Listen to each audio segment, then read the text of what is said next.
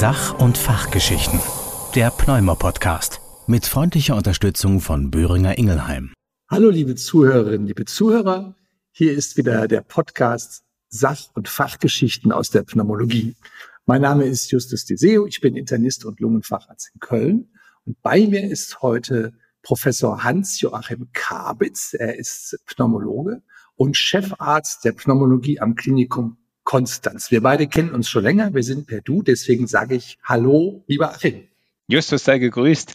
Freut mich, dass ich da sein darf. Zwar nur virtuell, ich hätte dich lieber bei mir hier unten am See, aber ich freue mich, dass wir ein bisschen über Lunge und Gehör schwatzen dürfen. Ich bin aber gespannt, was du mich als erstes fragen möchtest. Wir beide haben uns überlegt, was ist spannend, was kann man sich mal vornehmen, wenn es um die Pneumologie geht. Und es ist tatsächlich unser beider Passion, äh, ja, ich sag mal, junge Kolleginnen und Kollegen, angehende Ärzte an das Thema der körperlichen Untersuchung heranzuführen.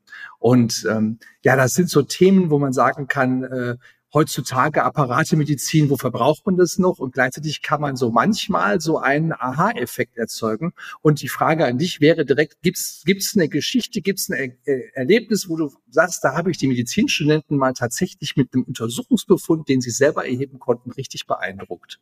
Gute Frage. Ich glaube, es gibt, gibt einige ähm, von den Geschichten. Justus, was, was mir vielleicht wichtig wäre, und ich glaube, da spreche ich für uns beide, ist, es gibt fast nichts Besseres an einem Tag als Ärztin, wenn man weiß, dass man auch das teuerste Gerät geschlagen hat. Und ich denke immer so, die diagnostischen Grundsätze, die wir allzu oft vergessen, sind sowas, dass wir sagen, vom Billigen zum Teuren, vom wenig Komplexen zum Komplexen und vom Nicht-Invasiven zum Invasiven. Und es gibt wenig Cooleres, als eine gute Anamnese zu machen, Luftnot als Leitsymptom und trockenen Husten zu hören und dann zu sagen, lass doch mal Stethoskop auspacken und auf die Lunge drauf hören. Und dann hört man ein, ein Striking-Befund, wo ich sagen kann, Leute, Achtung, das entspricht einer interstitiellen Lungenerkrankung und Meistens muss man sagen, tatsächlich dann auch zum Beispiel einer fibrosierenden Lungenerkrankung, zum Beispiel einer idiopathischen pulmonalen Fibrose. Und ich glaube, so ein Moment, wenn man dann weiß, die Story passt, der Untersuchungsbefund passt und dann am Ende, wir brauchen das für die Bestätigung und den weiteren Verlauf natürlich, wenn dann das CT auch noch diesen Befund zeigt und man geht am Abend heim und sagt, hey, ich habe es rausgefunden und noch bevor ich ein Euro Geld ausgegeben habe, außer meiner Arbeitszeit und das, dass ich ins Stethoskop investiert hatte, finde ich, ist wirklich ein großer Moment und das macht mir heute immer noch Freude. Ich liebe sowas und ich glaube tatsächlich, das wäre auch ein Auftrag von uns beiden, dass wir schauen, dass bei aller Gerätemedizin einfach nicht vergessen wird, dass gerade dieser Befund so wichtig ist. Und auch Justus, das sagst du auch oft genug, das ist wirklich so, wenn man Patientinnen und Patienten fragt, was ist Ihnen denn aufgefallen wertvoll? Ist es ein guter Doc? Dann kommt, wenn der, wenn der Doc nicht gut war, kommt immer sofort, der hat mich noch nicht mal abgehört. Und dann fragt man, ja, was hat er denn gemacht? Und dann, ja, der hat mich durch 25 verschiedene Geräte gejagt und durchgeschoben, aber der hat mich nicht mal abgehört. Das heißt, ich finde cool, Justus, ohne dass wir das den Patientinnen gesagt haben, sie scheinen das zu lieben, wenn man die Lunge abhört und es scheint so wichtig zu sein, dass man darüber die ärztliche Profession definiert und das gefällt uns als naive Pneumologen natürlich am besten. Ich erinnere mich tatsächlich an einen Gutachtenpatienten in Bochum und der war äh, wegen Silikose bei uns und der war vorher beim, ich sag jetzt mal, beim Erfinder der Silikose, ne, Professor Wort, der Ältere, also der Vater von unserem Heinrich Wort, der hat im Grunde das Krankheitsbild beschrieben und die ganzen Gutachten. Und dieser Patient war vorher eben bei Wort ausführlichst untersucht worden. Es war alles richtig und der kam jetzt einfach nur noch mal nach einem Jahr zur Erhebung des Status. Und der sagte auch, ja, der hat mich gar nicht untersucht. Und ich hatte eine ultra dicke Akte mit Befunden. Ich sage, wie, der hat es nicht untersucht? Natürlich. Nein, der hat mich nicht abgehört. Ne, es ist, es ist auch was Magisches und was Mystisches. Ich habe das mal, also ich habe das wirklich auch tatsächlich sehr, sehr gerne gemacht, zu den Hochschulzeiten die Studenten zu Patienten zu bringen und mal untersuchen zu lassen. Und es sind ja wirklich die banalsten Sachen. Also, dass man schon mal wie soll ich sagen, dass man schon mal anfängt, wenn man sich einem Menschen nähert, den man untersuchen möchte und nicht das Stethoskop zückt und einfach draufhält, sondern dass man erstmal guckt. Und einen Patienten, habe ich noch gut in Erinnerung. Da habe ich äh, drei Studenten gehabt, die haben den Herrn lange und ausführlich abgehört und ihnen ist aufgefallen, dass sie auf der einen Seite ein ganz normales Atemgeräusch gehört haben, das sogenannte vesikuläre Atemgeräusch, und auf der anderen Seite haben sie gar nichts gehört. Und dann haben sie lange überlegt, wie kann das denn sein? Wie kann das sein, dass der auf der anderen Seite gar nichts hat? Und natürlich kamen so die krudesten Ideen, sind sie schon mal eine Lunge operiert worden und, und, und. Und was sie nicht gemacht haben, ist, sie haben sich den vorher gar nicht angeguckt. Der hatte eine nicht zu übersehende massive Skoliose.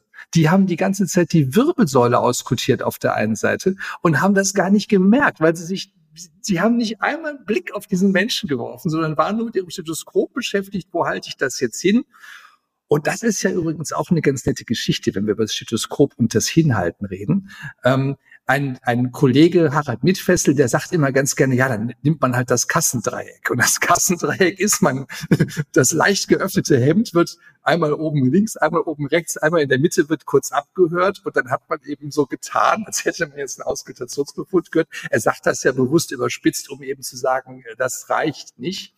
Ähm, es ist allerdings auch so, dass ich weiß bei vielen Kollegen, dass sie sich auch nicht wirklich klar sind, wo höre ich denn eigentlich was?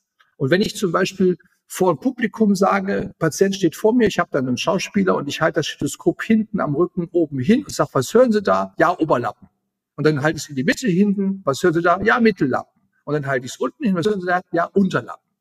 Und dann kommt die Auflösung, zwei von drei waren falsch. Die Studenten lernen es anders, richtig? Hoffentlich. Und ich glaube, das ist vielleicht auch nochmal so. Ich muss aber da auch nochmal sagen, alle, die uns jetzt zuhören, Leute, unterschätzt nicht, wie komplex das ist. Ich finde auch wir denken immer, just, es wäre so einfach. Ich kann sagen, wir haben jetzt hier vor, ist glaube ich drei Jahre her, jetzt hatten wir eine Bodypainterin hier. Wir haben quasi auf einen echten Menschen, auf den Torso mit quasi Beamer eine echte Lunge drauf projiziert. Und haben wir gedacht, so nach dem Motto, komm, wir lassen einfach mal die Lungensegmente draufmalen. Das hat sich ja in einer halben Stunde. Sie hat gesagt, ich habe gesagt, was, was glauben Sie, wie lange brauchen Sie? Naja, so eine Stunde. Da können Sie einen ganzen Mensch anmalen. Wir haben um 16 Uhr haben wir uns getroffen. Gegen 3.20 Uhr in der Nacht haben wir Pizza bestellt für alle weil der arme Typ, der da Model spielen musste, der konnte nicht mehr, der ist schon fast zusammengebrochen. Und die Bodypainterin hat gesagt, sie hat noch nie sowas Komplexes als Kunstwerk geschaffen wie eine Lunge, die auf den Torso gemalt wurde. Und mein Tipp ist, bitte, bitte immer wieder, bevor man auf eine Lunge hört, auch immer wieder so Bilder, anatomische Bilder angucken, weil man das wirklich ganz arg braucht, um zu wissen, wo man das Stethoskop hinhält. Justus, ich darf, wenn du gestattest, ich weiß, du hast es absichtlich gemacht und ich freue mich. Ich, ich liebe elf Meter ohne Torwart, wo man mir einfach den Ball hinlegt. Ich bin Fußballatheist, ich kann das nicht und deswegen total geil. Du hast das, den, das Stichwort gebracht, vesikuläres Atemgeräusch. Jetzt habe ich mich ja ein bisschen vorbereitet. Ich gebe zu, sonst habe ich natürlich von sowas auch keine Ahnung, aber ich habe ja ein bisschen gelesen für unseren Podcast heute. Jetzt stand da in einem coolen Bericht, der ist von Schweizern geschrieben worden. Die haben gesagt, Leute, lasst doch bitte diesen Begriff vesikuläres Atemgeräusch weg. Und ich dachte, oha, habe ich so gelernt, steht in jedem Pneumobuch. Herr Diseo verwendet den Begriff, der Kabitz verwendet den Begriff, der muss doch richtig sein. Ich bitte euch. Jetzt war aber die Begründung, und seitdem habe ich mir vorgenommen, wenn du einverstanden bist, ich sage es nicht mehr, weil die sagen, das wusste ich nicht. Historisch dachte man, dass der Begriff vesikuläres Atemgeräusch davon kommt, dass sich die Vesikel, also die kleinen Atembläschen, die Alveolen öffnen und schließen. Und das wäre das Geräusch, das man bei einem normalen Atemgeräusch hört. Wir beide, Justus, wissen, das ist anatomisch nicht korrekt. Und die Jungs haben gesagt, deswegen bitte nicht sagen, sodass heute den, der Vorschlag zur Nomenklatur, so versuchen wir es jetzt hier auch für unsere Arztbriefe umzusetzen, so lautet, dass wir normales Atemgeräusch sagen, wenn wir das hören, was normal ist. Wir würden dann davon abgrenzen ein abgeschwächtes Atemgeräusch, beispielsweise beim Pleuraerguss, beim Pneumothorax etc. Und wir kennen ein verstärktes Atemgeräusch und das würden wir mit einem bronchialen Atemgeräusch gleichsetzen. Und jetzt ist auch so, Justus, dafür sind wir heute Abend auch da. Wir wollen uns ja ein bisschen zum Affen machen, damit die Leute draußen, die uns zuhören, verstehen, was wir sagen wollen. Häufig frage ich, was ist denn der Unterschied zwischen einem normalen Atemgeräusch und einem bronchialen Atemgeräusch, das man zum Beispiel bei einer klassischen Lobär-Pneumonie hört. Und dann versucht man es immer blumig zu umschreiben und alle Leute steigen aus. Deswegen sage ich, ich mache es mal vor. Ein normales Atemgeräusch klingt so.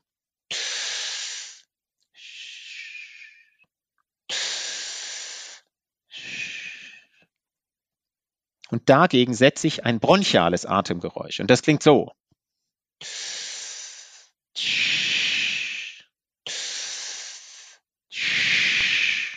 Und der Witz an der Sache ist, dass der Unterschied zwischen normal und bronchial eben nicht der ist, dass bronchial lauter ist, sondern nur der Witz ist, dass bei einem normalen Atemgeräusch, das nicht über der Trachea oder den großen Atemwegen abgeleitet wird, die Einatmung super gut zu hören ist, während die Expiration quasi nicht zu hören ist. Beim bronchialen Atemgeräusch dagegen In- und Expiration gleich laut sind. Das hat damit zu tun, dass die Fortleitung der Töne aus der Trachea und den großen Atemwegen durch die Flüssigkeitsansammlung zum Beispiel bei der Pneumonie zustande kommt. Auch bei Säuglingen hören wir ja quasi als normales Geräusch das bronchiale Atemgeräusch. Wir selber auch über unsere Trachea, dieses Geräusch muss man irgendwie auch mal machen, weil da hört man das. Und das ist auch nochmal ganz wichtig an diese Einteilung, weil damit fängt es schon an. Ich muss sagen, Justus, tut mir ehrlich leid. Ich habe in sechs Jahren Studium, hat mir keiner beigebracht, was denn wirklich der Unterschied zwischen normalem und Bronchialatmen ist. Und ich will da, will da direkt einhaken, denn das bedeutet ja auch, wenn ich jemanden abhöre, muss ich über jedem Auskultationspunkt die Einatmung und die Ausatmung anhören. Denn ich kann dir sagen, ich habe einen Kandidaten durchs Staatsexamen fallen lassen. Aufgabe war eben, stellen Sie uns den Patienten vor. Und es war ganz normal. Mann mit COPD, nichts Besonderes, nichts Dramatisches. Und dann habe ich gesagt, bitte körperliche Untersuchung. Und wir wissen beide, im Staatsexamen mache ich das wie im Lehrbuch. Und der Kollege hat das Stethoskop hinten auf den Rücken ein bisschen draufgehalten, hat sich wirklich, ich sag's mal ein bisschen defetistisch, hat sich ein Dreck drum geschert, ob der Mann gerade einatmet oder ausatmet. Das Stethoskop wanderte so lustlos mal hierhin, mal dahin. Und ich, mein, wir sind Pneumologen, ja, da gibt's doch eine Systematik, da gibt's eine Struktur, da gibt man dem Patienten eine Anweisung, bitte jetzt durch den offenen Mund ein- und ausatmen und dann höre ich den ab und nicht einfach mal so mal kurz Stethoskop draufhalten, das war jetzt die Untersuchung der Lunge. Damit kann man jetzt nicht ernsthaft Arzt werden. Das kann man im Praxisalltag mal so machen, aber doch nicht im Staatsexamen, wenn die Professoren zugucken und sehen wollen, wie es richtig geht.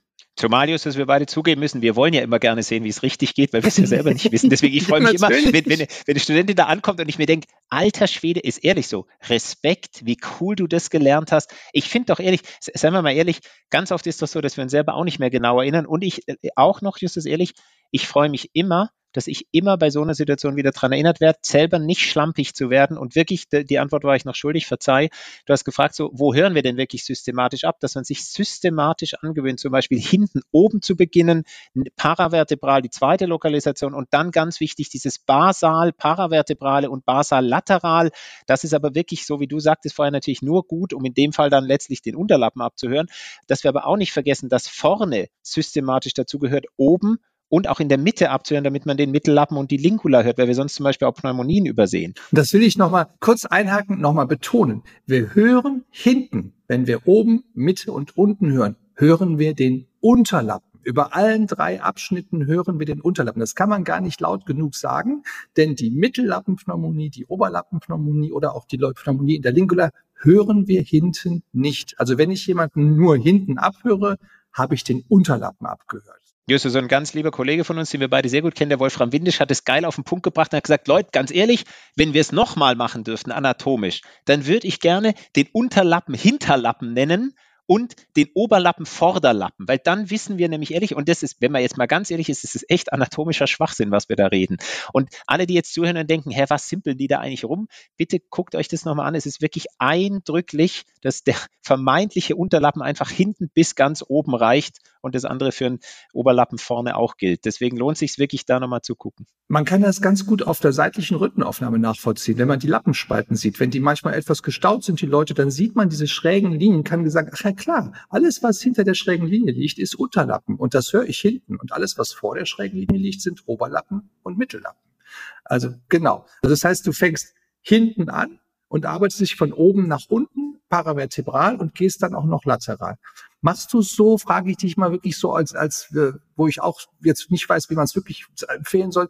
Hörst du erst eine Seite von oben nach unten oder machst du den Seitenvergleich immer links und rechts?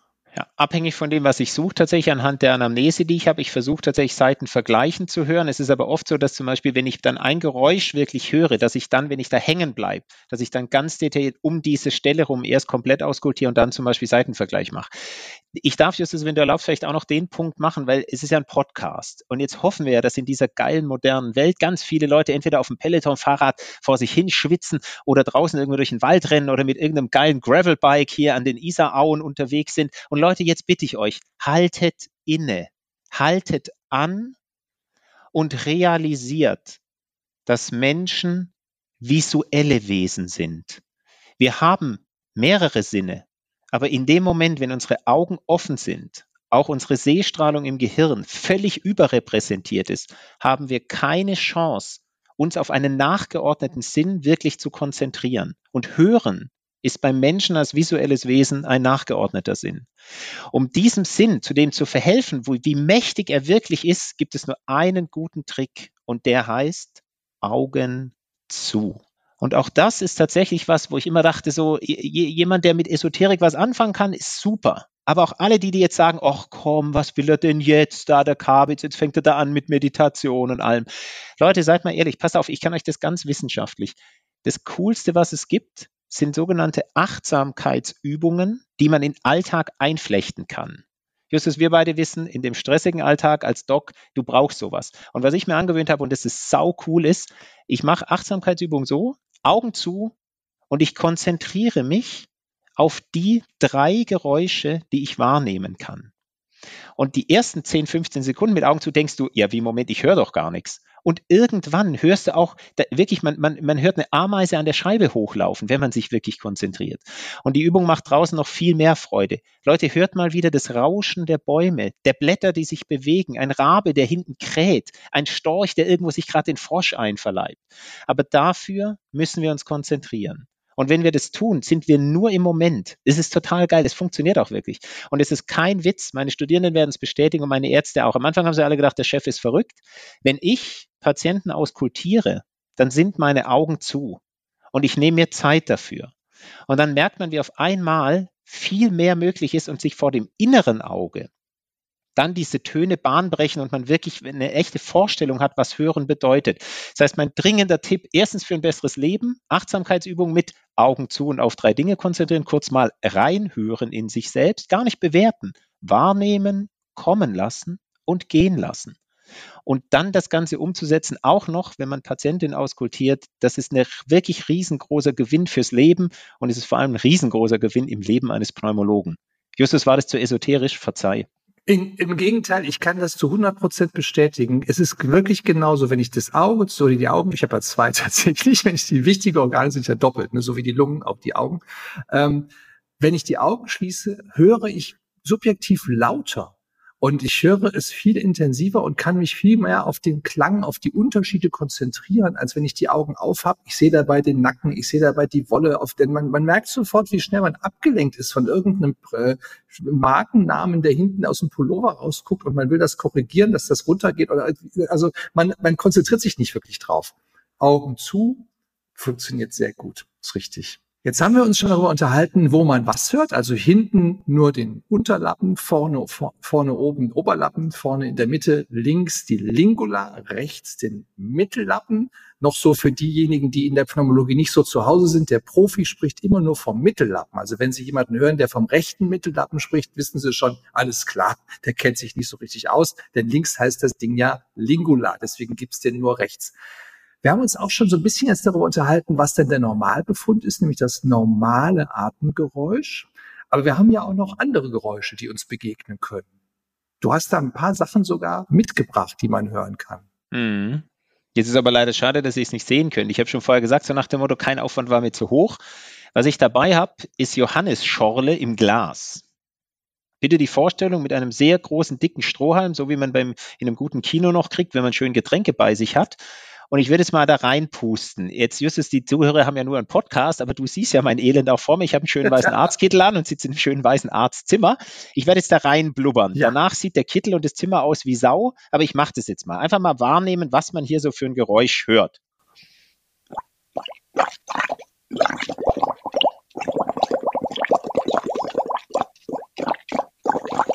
Hey, Moment, Moment, Moment da draußen. Ihr hattet alle die Augen auf. Und wir haben gerade ausgemacht, der Deal gilt nicht. Ich sehe euch. Deswegen jetzt bitte Augen zu und nochmal das Ganze. Bitte Augen zu und konzentrieren auf das, was ihr hört. Wirklich, ich sehe euch.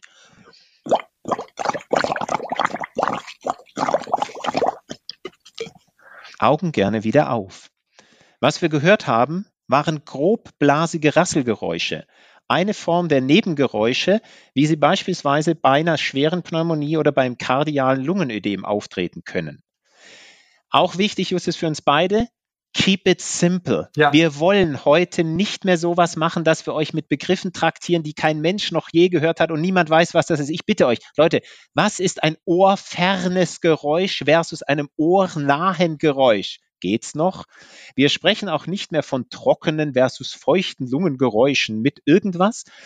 Wir teilen die Nebengeräusche ein in beispielsweise die Frage, gibt es einen Stridor? Ja oder nein? Gibt es obstruktive Geräusche im Sinne von Giemen und Brummen? Oder hören wir Rasselgeräusche? Und bei den Rasselgeräuschen teilen wir nur noch ein in feinblasig versus grobblasig. Grobblasig hatte ich gerade vorgemacht. Mein absolutes Favorite unter allen Lungengeräuschen ist allerdings das feinblasige Rasselgeräusch, heißt auf schlau Sklerosiphonie, ein Synonym ist die Sklerophonie. Die tritt meistens basal betont und beidseits auf. Deswegen steht in den schlauen Arztbriefen bei uns, Justus, dann immer drin, bibasiläre Sklerosiphonie. Es gibt kaum was Geileres als jemand, der Deutsch lernt, diesen Begriff beizubringen und dann auch noch ein Patient zu übersetzen, was wir meinen. Und die Amis, cool wie sie sind, nennen dieses Monstrum einfach Velcro Crackles. Und Velcro ist nichts anderes als der französische Begriff und der geschützte Markenname eines simplen Gerätes namens Klettverschluss. Le Crochet und Le Velour, der Samt und der Haken ergeben zusammen Velcro, ist kein Witz, da kommt der Name her. Und das gilt heute noch. Und ich darf einmal kurz die Velcro Crackles vormachen, synonym feinblasige Rasselgeräusche. Und wir machen die Augen zu. Ich wollte gerade sagen, Justus, ihr wisst, was jetzt kommt. Bitte die Augen schließen. Denkt dran, ich sehe euch, wenn ihr es nicht macht. Deswegen bitte volle Konzentration auf die Velcro Crackles.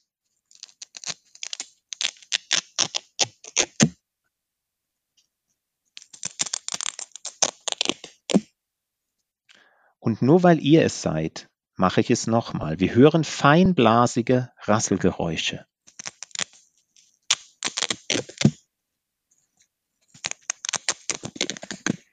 Das klingt wirklich original. Jetzt ist aber mal gut. So, und dann, Justus, sage ich aber auch noch, wenn man mit dem Geräusch als Klettverschluss nicht so viel anfangen kann, dann sage ich immer, denkt auch noch mal dran, manchmal, wenn es noch feiner ist, klingt es ein bisschen wie ein richtig cooler Wintertag, minus 15 Grad, geile Sonne und man darf den ersten Tritt in diesen unberührten Schnee machen und der sackt so zusammen. Das ist auch ein Geräusch, was man tatsächlich oft wahrnimmt.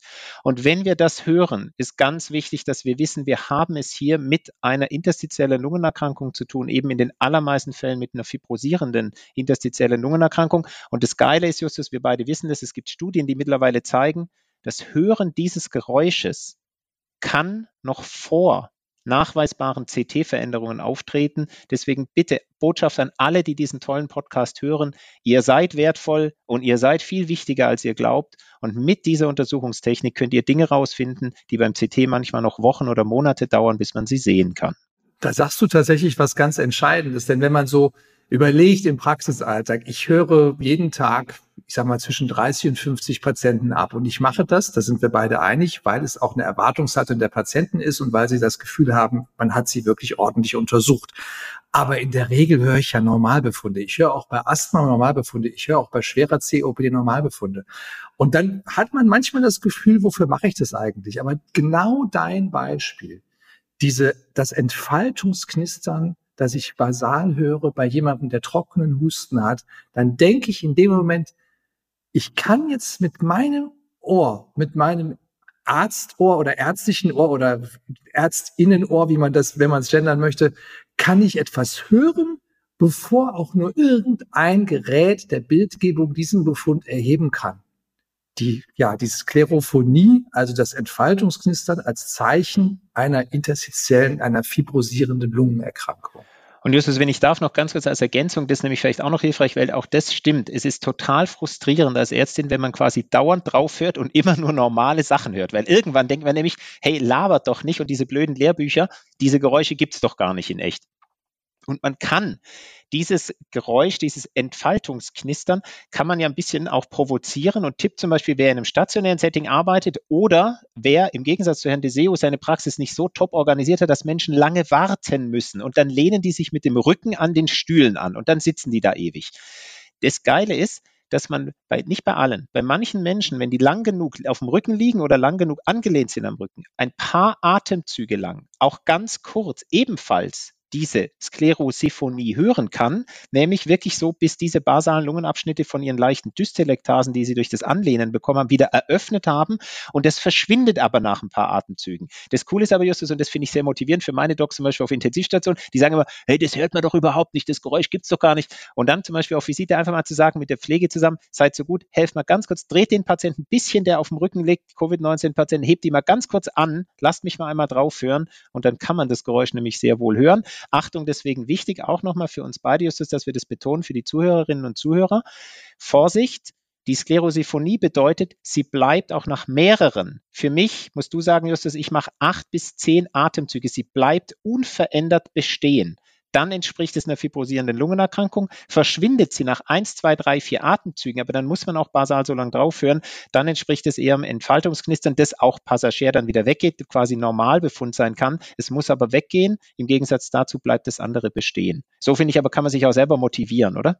Ja, und das bedeutet halt auch, wenn man sagt, wie gehe ich vor? Bei der Ausrotation ist das ein Argument, oben anzufangen und sich nach unten zu arbeiten, weil man eben über mehrere Atemzüge sich nach unten arbeitet und dann hört man es. Und wenn man dann noch drei, vier Atemzüge wartet, hat man wirklich lang genug und kann sagen, guck, es geht nicht weg. Das ist die Kleros Sklerosiphonie. Absolut. Und Justus darf ich gestehen, dass manchmal, weil ich es einfach so geil finde, dass ich bewusst basal lateral anfange zu hören, weil ich nämlich ganz selten dann eben auch das geile Entfaltungsnist gerade noch gratis mithören kann, äh, quasi auch bei Leuten, die keine Lungenfibrose haben. So als Trick nur. Wer da Bock drauf hat, kann es auch so machen, fängt dann trotzdem bitte oben systematisch an. Justus, darf ich noch einen, der ist mir auch noch wichtig, bitte einen technischen Aspekt ansprechen, weil auch das ist was, was wir ganz, ganz oft sehen. In Zeiten jetzt von Covid-19 und unendlich vielen Zoom-Konferenzen und Podcasts, wo man alle denkt, so, oh, jetzt reicht's dann mal langsam, alle die, die wie ich ein Headset tragen, das kabelgebunden ist, weil wir oft genug gemerkt haben, dass halt die Bluetooth-Verbindung nicht halb so stabil ist, wie wir es uns wünschen, die merken das ganz genau, was ich jetzt sage. Berührt das Kabel, Herr Deseo kann es sehen, von dem Headset die Kleidung und schleift daran, das kann nur ganz leicht sein, kriege ich sofort auf mein Ohr diese Störgeräusche, weil natürlich der Ton weitergeleitet wird. Das heißt, ein ganz wichtiger und, und toller Tipp auch, habe ich selbst auch bekommen, weil ich dann am Anfang habe, habe ich es auch nicht geschnallt ist, Bitte immer darauf achten, dass beim Auskultieren der Schlauch des Stethoskops niemals weder den Arm noch den Pulli noch den Arztkittel noch sonst was berührt und auch das Stethoskop immer vorne an seiner Metallfläche greifen und nicht am Schlauch. Weil sobald man bewegt, irgendwie bewegt und da lang, dran langschleift, entstehen Geräusche, die nicht von der Lunge kommen und auch nicht vom Herz, wenn man weiter und auch nicht vom Bauch, sondern die Geräusche kommen als Artefaktgeräusche quasi von dem, weil wir das so berühren. Das heißt, das ist mir immer nur wichtig als Tipp noch, macht wirklich auch noch mehr Freude, dass man einfach sagt, da passe ich drauf auf, ich halte es nur vorne am Metallteil fest und ich schaue, dass der Schlauch frei durchhängt. Und ein Justus hätte ich noch, auch den darf ich noch kurz anbringen, bitte. Vorsicht, es gibt, ich darf das hier einmal kurz zeigen, Herr Deseo ist mein Zeuge. Die Zuhörerinnen müssen mir glauben, dass das jetzt so ist. Es gibt so Stethoskope, die haben ja nur eine Membranseite. Die haben aber die wenigsten Ärztinnen und Ärzte. Die allermeisten Stethoskope haben immer auf beiden Seiten sowas zum Draufhören. Und dann wird immer gesagt so, oh, Chef, hat es nur für die Billigvariante gereicht. Du hast ja nur eine so eine Membran. Dann sage ich immer, naja, fast, es stimmt. Es ist tatsächlich so, dass diese modernen Stethoskope sogenannte Dual Frequency Membranen drin haben. Das heißt, es ist entscheidend, wenn man das leicht andrückt, dann sind sie gemacht dafür, die tiefen Frequenzen besser zu hören. Drückt man ein bisschen fester auf den Thorax, bitte den Patienten nicht umschmeißen dabei. Einfach ein bisschen festerer Anpressdruck bedeutet, man hört die höheren Geräusche besser. Man muss sich so vorstellen, diese Membran, die man sieht, schwingt frei drücke ich ein bisschen fester, ist innen drin ein Ring, der einen kleineren Durchmesser hat, dann liegt sie dort auf, aber da in der Mitte der Tonabnehmer ist, der dann das Geräusch auch weiterleitet, kann ich hoch- und niederfrequente Töne mit einer Membran hören und habe den Vorteil, dass ich auf der Rückseite des Stethoskops super gut greifen kann. Das heißt, Stichwort, das dürft ihr auch googeln, aber bitte erst, wenn der Podcast zu Ende ist. Googelt mal Dual Frequency Membran, dann sieht man einfach auch die Erklärung nochmal, warum das so wichtig ist. Und nein, das sind nicht die billigeren Stethoskope, sondern im Gegenteil, es sind sogar die teureren, weil sie tatsächlich oft besser verarbeitet sind. Die tragen dann so Namen wie Kardiologie Master 3 oder sowas. Ganz genau. Und ich, ich wollte es jetzt nicht sagen. ich habe als Witz immer, dass beim, beim äh, Blutdruckmessgerät ist ja auch eins dabei, das ist das Chirurgie Master 3. Achim, meine Erfahrung im Laufe meines Arztberufes ist, und das teilen, glaube ich, viele Kollegen, je besser man sich mit irgendetwas auskennt, je sicherer man sich fühlt, desto mehr Freude macht es auch, sich mit dem Thema zu befassen. Ich glaube, du hast heute einen ganz, ganz wichtigen Beitrag dazu geleistet, dass ich sag mal, diese vielleicht ein bisschen unter die Räder gekommene körperliche Untersuchung jetzt wieder mit viel mehr Motivation gemacht wird, weil man viel mehr Aspekte wieder hat, viel mehr Dinge, auf die man achten möchte. Ich sage nur ein Beispiel noch, mein ehemaliger Kollege, der vorher die Praxis hatte, hat bei Menschen, wenn das Asthma mal richtig akut war, immer gesagt, ja, ich höre ein richtiges Katzenkonzert und die Frauen haben ihn geliebt, dass über der Lunge ein Katzenkonzert Konzert gespielt wird. Also man kann auch viel machen mit den Worten, die man da einsetzt. Und zum Abschluss habe ich noch was für dich. Wir haben hier im Podcast immer am Ende so eine Studie, die so ein bisschen in eine ganz andere Richtung geht. Und das Thema Internist und Äh, Medizin hat immer auch mit Sprechen zu tun. Die Amerikaner in Harvard haben vor 18, ach, jetzt vor 18, vor, vor 30 Jahren eine Studie rausgebracht und haben gesagt, ja, wir haben mal Gespräche zwischen Arzt und Patienten protokolliert. Und was glauben Sie, liebe Kollegen, nach welcher Zeitdauer unterbricht ein Doktor oder eine Ärztin den Patienten, die Patientin zum ersten Mal, wenn der anfängt zu erzählen? Und die Kollegen rätseln oft und denken, ja, nach welcher Zeit wird das sein? Und die damalige Studie vor 30 Jahren hat gesagt, nach 18 Sekunden. Dann hat die Fachwelt schon gesagt, das kann doch gar nicht sein und na ja und so. Und die neuesten Daten, die es gibt, sind von 2019 aus Rochester. Ja, es stimmt, es sind inzwischen sechs Sekunden. Man kann das gar nicht glauben. Wie, was denkst du, wenn du solche Zahlen hörst, dass wir unsere Patienten nach sechs Sekunden unterbrechen? Justus, ist jetzt kein Witz, Leute. Ich weiß, alle, die das jetzt hören, denken, ja, ja, das machen da jetzt die, die weißen, grauhaarigen Herren da zusammen, haben sie doch vorher alles abgesprochen. Wir haben uns ehrlich, Leute, nicht abgesprochen. Ich finde es total geil, Justus, dass du das sagst. Und was ich mache, ehrlich, in den Ausbildungen für unsere Studierenden, die wir bei uns haben, aber auch für unsere jungen Ärztinnen, alle und auch ich, ich mache es so. Ich stelle eine Frage an den Patienten. Und zwar eine Frage.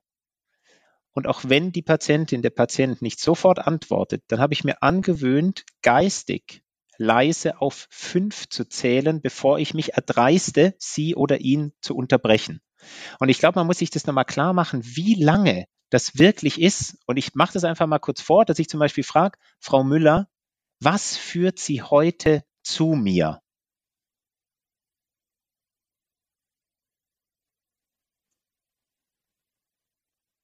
Nein, liebe Zuhörenden, der Podcast ist nicht kaputt gegangen. Es ist auch nicht der Akku leer vom iPhone und von dem, womit Sie es hören. Nein, nein, das waren fünf Sekunden. Ich glaube, wir haben wirklich Justus keine Vorstellung mehr in dieser schnelllebigen Welt, in Menschen, wo Herr Trump äh, Twitter nutzt und denkt, dass mit drei Worten alles gesagt ist auf der Welt. Wir sollten, glaube ich, manchmal ein bisschen innehalten und uns einfach auch dem wieder bewusst werden, wie wertvoll das ist. Und auch das will ich nochmal sagen, und das rundet das nämlich total cool ab. Es gibt aus dem JAMA auch ganze Bücher, Serien dazu, dass man sagt, eine gute Anamnese und eine fokussierte körperliche Untersuchung kann in der inneren Medizin irgendwo zwischen 70 bis 80 Prozent korrekte Diagnosen stellen, noch bevor auch nur ein einziger Euro für irgendeine Geräte oder auch Labormedizin ähm, eingebracht wurde. Und vielleicht ist das so die Message von uns beiden, dass wir sagen, erstens, statt nur Katzenvideos bei YouTube, gerne auch ein bisschen mehr Katzenkonzerte über den Lungen und bitte, bitte gute Anamnese machen und gute fokussierte körperliche Untersuchung. Sie beginnt mit der Inspektion und geht weiter mit der Auskultation. Und ich wünsche wirklich allen, bitte, bitte, Macht das, macht die Achtsamkeitsübung, freut euch daran, so geile Lungenbefunde zu hören. Hört auf so viele Lungen, wie ihr könnt. Egal, wer ihr da draußen seid, der diesen Podcast hört, versucht an ein Stethoskop ranzukommen, sprecht Menschen an. Bitte seid geimpft, das ist ganz wichtig, sonst nähert ihr euch den bitte nicht. Aber wenn ihr seid, fragt höflich, wenn ich mir die Hände und das Stethoskop desinfiziere, darf ich bitte mal auf ihre Lunge hören und es mit was vom Coolsten, was es gibt, Justus, das würde ich gerne als Schlusswort sagen, wenn ich darf. Das ist super. Ich sage auch noch ein Schlusswort. Ich will zu dieser Zeitdauer, zu den, zu den sechs Sekunden, nämlich nur kurz einen Hintergrund schildern. Und zwar äh, haben natürlich die Autoren sich auch angeschaut, was sagen denn die Ärzte? Und die Ärzte sagen in der Regel etwas Aufmunterndes oder etwas Bestätigendes, so wie, ach ja, oder hm, erzählen Sie mehr und denken damit, damit mache ich doch ein super Gespräch. Und wie du es zu Recht gesagt hast, es ist das Gegenteil. Das Ergebnis ist nämlich, wenn man die Patientenzufriedenheit abfragt und fragt, hat der Arzt Ihnen zugehört? Es hängt an dem ersten Teil, in dem der Patient frei und ohne Unterbrechung schildern darf, warum er da ist. Und der Witz ist zum einen, daran hängt die Qualität des Gesprächs aus Wahrnehmung des Patienten ganz erheblich. Ist er beim ersten Mal direkt unterbrochen worden? Sagt er am Ende, ich konnte gar nicht sagen, warum ich, was ich eigentlich wollte. Die Hälfte ist nicht erwähnt worden. Darf er aussprechen? Ist das eine ganz andere Wahrnehmung? Der Witz zwei ist, wie lange dauert's denn, wenn ein Patient aussprechen darf? Wie lange reden die? In der Studie 30 Sekunden. Das ist auch nicht die Welt. Das heißt, ich habe 25 Sekunden mehr investiert und habe ein Gespräch für den Patienten mit einer ganz anderen Qualität erzeugt. Und wir kennen es im Praxisalltag. Ich habe Leute bei mir sitzen, die sind drei Minuten da und sagen, so ausführlich hat mir das noch niemand erklärt. Und es gibt Leute, die sitzen mit mir 20, 30 Minuten und sagen am Ende, ich merke ja, sie haben heute keine Zeit. Und das sind genau die Faktoren. Habe ich am Anfang zugehört und nicht unterbrochen oder habe ich gedacht, ich will da aktiv sofort Interesse zeigen, was auch immer einem da durch den Kopf geht und unterbreche diesen Menschen und er hat das Gefühl, okay, hier kannst du offensichtlich nicht alles loswerden. Und wenn es nur 30 Sekunden sind. Achim, es war eine Riesenfreude. Ich habe ja schon gesagt, ich glaube, die Motivation, zum Stethoskop zu greifen, sich selber vielleicht heute abzuhören, morgen alle möglichen anderen Menschen abzuhören, ist riesengroß. Ganz, ganz herzlichen Dank, dass du die Zeit genommen hast, dass du auch uns inspiriert hast mit den Dingen, die du vorbereitet hast, die das Ganze plastisch gemacht haben. Und ich wünsche dir und allen Zuhörern und Zuhörern noch eine gute Zeit und viel Spaß mit der Ausrotation der Lungen. Ganz herzlichen Dank, Justus. War mir eine große Freude. Viel Spaß euch allen da draußen. Gute Zeit, bleibt gesund.